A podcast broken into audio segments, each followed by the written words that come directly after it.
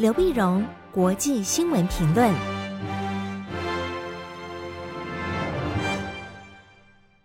各位听众朋友，大家好啊！我是台北东吴大学政治系教授刘碧荣，今天为您回顾上礼拜重要的国际新闻呢。那上礼拜的新闻几乎都还是围绕着中东战争的发展啊，我们在关注。那么中东发生战争呢，发展到现在呢，我们第一个要看的是以色列，它地面部队如果进去到加沙走廊的话，会造成什么样的一个结果啊？他进去，他说，这当然他一个营救人质嘛，第二个他他要铲除哈马斯啊。但美国就再三警告以色列说，你不准去占加沙走廊啊。呃，事实上，以色列以前占领过加沙走廊，后来发现真的吞不下来，然后又退出来了。所以以色列明白讲说，我不会，我不会占领加沙走廊。但是问题是，当他不会加沙走廊，他的部队如果进去，那很可能还是会造成极大的一个伤亡。那造成极大的伤亡的时候呢，那么会对中东战争什么影响？会不会它不断的扩散？啊，这是我们观察的一个很大的一个重点。所以，美国的整个政策就是这样的。美国政策呢非常清楚，一则他表示支持以色列啊，支持以色列。那美国支持以色列，当然我们晓得这非常清楚的。然后第二呢，他也警告以色列说，你要注意平民的伤亡。啊，不要造成太多的伤亡，因为美国美国知道，一旦的这个平民的伤亡不断的增加，然后每天电视上播出来这些平民这个惨痛的这些结果哈，不管是以色列人，不管是巴勒斯坦人，当这平民的伤亡不断增加之后，那么外交的回旋空间就越来越少了。那所以他就非常的小心，然后呢，美国也担心，万一的战争扩大，就扩大到先是呃美国呃只是以色列现在跟哈马斯在打，那如果哈马斯打不过，北方的黎巴嫩南部的真主党如果也介入呢？真主党的训练在装备在人数上都远超过哈马斯啊。那真主党现在跟以色列的边界已经有一些零星的一个冲突，那如果真的扩大，真主党如果介入，真主党后面是伊朗，伊朗如果一介入的话，那局势就失控了。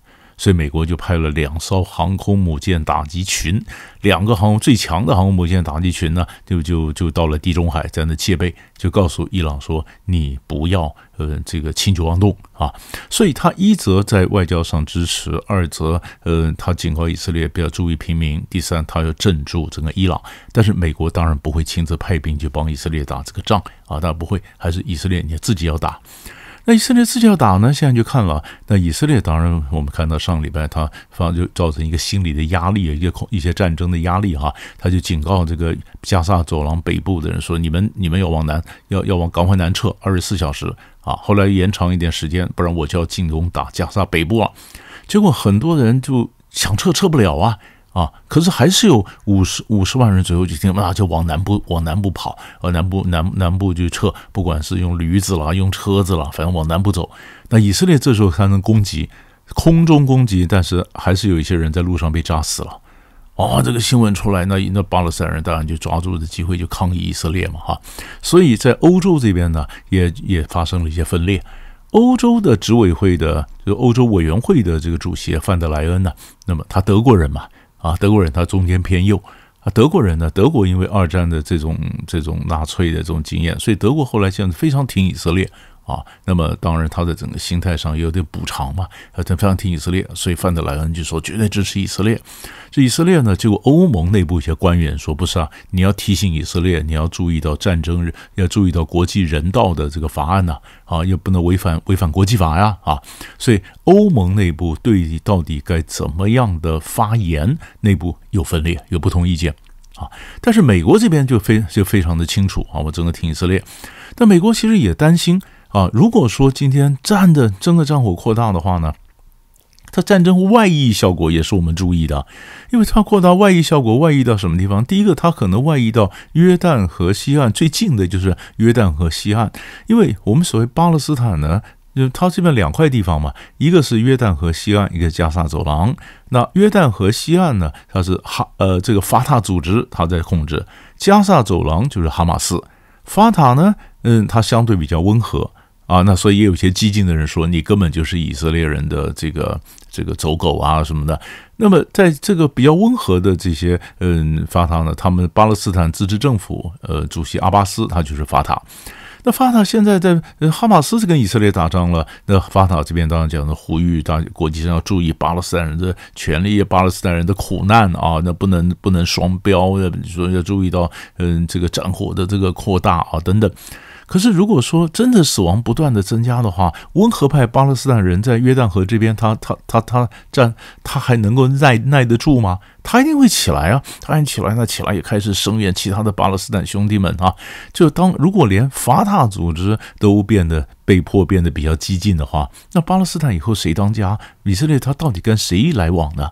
啊，以色列要进去，呃，加萨要铲除哈马斯。那哈马斯如果真的被铲除了，那将来谁在哈萨当在在加萨当家啊？那如果嗯没被铲除，那又是什么状况？那法塔是什么状况？以巴勒斯坦内部的权力结构会不会变化？哎，所以这个是外溢的第一个最近的点。再远一点呢，它整个冲突外溢就外溢到世界其他国家，其他国家，比如说像像法国就有啊，美国也有啊，就是不管是犹太人的社群或者或者穆斯林的社群，都遭受到互相的攻击啊。呃，美美国有个六岁的巴勒斯坦的嗯这些小孩就被被房东给杀死了。巴黎这边也有很多的这个犹太社区遭到攻击啊啊，连比利时也有瑞典人遭到恐攻啊。那各国都是非常警告、小心戒备，不要因为中东战争、因为全球化的各种讯息的这种影响，就影响到这个各国后院都在烧火。那这个也是一种外溢啊。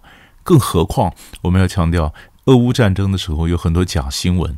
那那以巴战争当然也有很多假新闻出来啊，那这些假新闻出来，它会怎么影响到大家的情绪、各国的反应啊？那么战争的整个进程，这个都是我们在看的。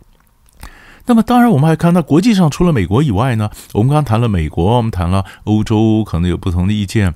那中国大陆当然也也也积极想调停啊。那中国大陆也派了中东问题的特使哈。那么，呃，在“一带一路”峰会的时候呢，俄罗斯外长拉夫罗夫到了北京，王毅跟拉夫罗夫见面，那也是讲说啊，中国跟俄国要怎么样的一起协调合作来对应中中东战争。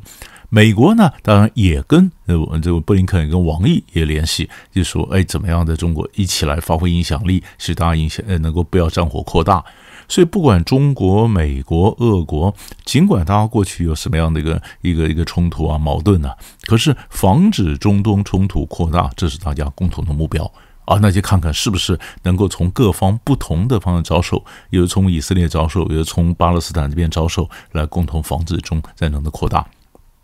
那最后一点还是可以看的，就是以色列内部有个事情很值得观察，那就是我们晓得以色列以色列过去啊内部是呈现非常高度的分裂啊。我们说纳塔雅胡的这个极右派的联合政府呢，那么他对巴勒斯坦人事实上是紧缩巴勒斯坦的一个一个权利啊，所以本来就是巴勒斯坦人约旦河西岸也好，呃加沙也好，那么对于这个极右派的政府，其实都老早就有不满啊。然后极右派的政府呢，他又想推动这个最高法院的改革，改革呢，那么就是行政权凌驾司法权，造成以色列高度的分裂，分裂。而且当宗教的极右派的整个出来以后呢，那这些人不当兵的，那所以军人也反对啊，军军人说怎么会这样呢？所以以色列的动荡。那么，美像军人呢，或情报单位，他一方面也要去花精神去照顾到内部的动荡，一方面他的士气也会受到打击。军人的士气受到打击，情报单位要注意到内部的一个分裂，当然就会造成这支哈马斯整个情报的失误。所以以色列人当然是团结起来，共同对付这个哈马斯。但是也有人就开始检讨，纳塔雅胡，你你你是不是你们这个内阁要负点责任呢？所以纳塔雅胡的支持度本来升，本来是提升，而后来支持度又开始掉下来啊啊！那这个战争呃将来结束以后，对纳塔雅胡现在的政府。他是又因为战争而这这得到支持度过关呢，还是因为战争来暴露了？事实上，他也是造成战争的一个重要的一个原因，所以这个政府垮台呢？所以以色列的嗯政府会怎么个发展啊？那么这个也是我们继续观察后面的一个脉络。第二大的新闻，我们就看“一带一路”。“一带一路”呢，像中国中国大陆呢，在呃礼礼拜二就十七到十八号呢，在北京开这个带路峰会十周年啊，“一带一路”一转眼十年就过了啊。那十周年的整个带路峰会呢，那么总共一百三十国的领袖，三十个国际组织的代表啊，那么来来参加“一带一路”。那这是当然西方没有参加。但是，嗯，非西方的很多国家都参加了，都参加“一带一路”峰会。那么，根据大陆的统计呢，那么这次是，呃，到到目前为止，有超过一百五十个国家跟中国签约加入“一带一路”。那“一带一路”上来，这你会发现它已经有很大的一个变化。那过去中国大陆最为人所诟病的，就是你所谓的债务陷阱。啊，第一个是债务陷阱，债务陷阱就是我我贷款给你，要修修一些铁路啊，修一些这个基础建设，但你还不起嘛，港口啊还不起，什么铁路的价钱还不起，那你就把经营权就让给中国。那最典型的这位人家所讲的例子，就是斯里兰卡的汉班托塔港啊。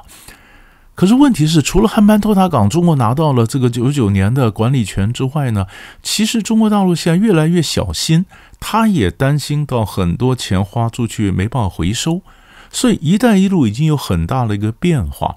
一个是不像以前那样撒钱了啊，所以现在越来越选择性。所以西方就看到有些有些“一带一路”的呃这个这个计划呢，诶，好像中国的这个援助变少了。事实上，中国一则是经济的问题了，二则我觉得它更有选择性。啊，然后第二呢，这“一带一路”的方向改变了，方改变。现在重要的数字经济或数字丝路，这丝路现在中国大陆强调是工业化、农业、人才发展啊等等，人才发展、工业化、农业不再是铁公鸡这种基础建设，所以它的整个从数位化的发展是更精致。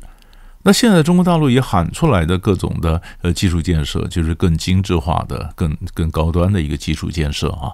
那过去，那西方当然也从基础建设希望跟中国来抗衡，抗衡呢，所以呃，在尤其中国在非洲的布局，那那西方呢也在非洲啊，要不要成立一个这个罗罗比欧走廊啊，罗比托罗比托走廊，罗比托走廊连接安哥拉在大西洋西岸的港口罗比托，然后到到桑比亚，就横的一个拉了一个铁路，这样走廊跟中国的在非洲的整个整个发展的相抗衡。相抗衡，但是西方也想在基础建设上抗衡，并且警告非洲国家说：“呃，小心不要掉入债务陷阱。”可是非洲国家的讲法就是：“呃，中国现在提供的援助呢，其实正是我需要的。也就是说，你西方不需要这边说三道四。我当然知道我会怎么做，但是中国现在帮助我是我需要的。那其实我们这次看是什么呢？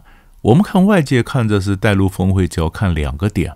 第一个点就是，呃，中国跟俄国，我们就等着看这礼拜稍晚，你说普京跟习近平见面，那他们会谈什么啊？普京要到中国来参加带路的峰会嘛？啊，他们谈什么？然后，然后第二个呢，我们就看中国来利用这个“一带一路”的峰会呢，强调他才是全球南方的领导。那全球南方领导最早时候是，呃，巴西首当是领导，然后印度说是领导。现在中国把带路峰会开来说，我才是领导。那谁是全球南方的领导？怎么争夺？这个影响到后面整个发展，这个大趋势也是可以看的。所以两大块的新闻就为你整理到这里，我们下礼拜再见。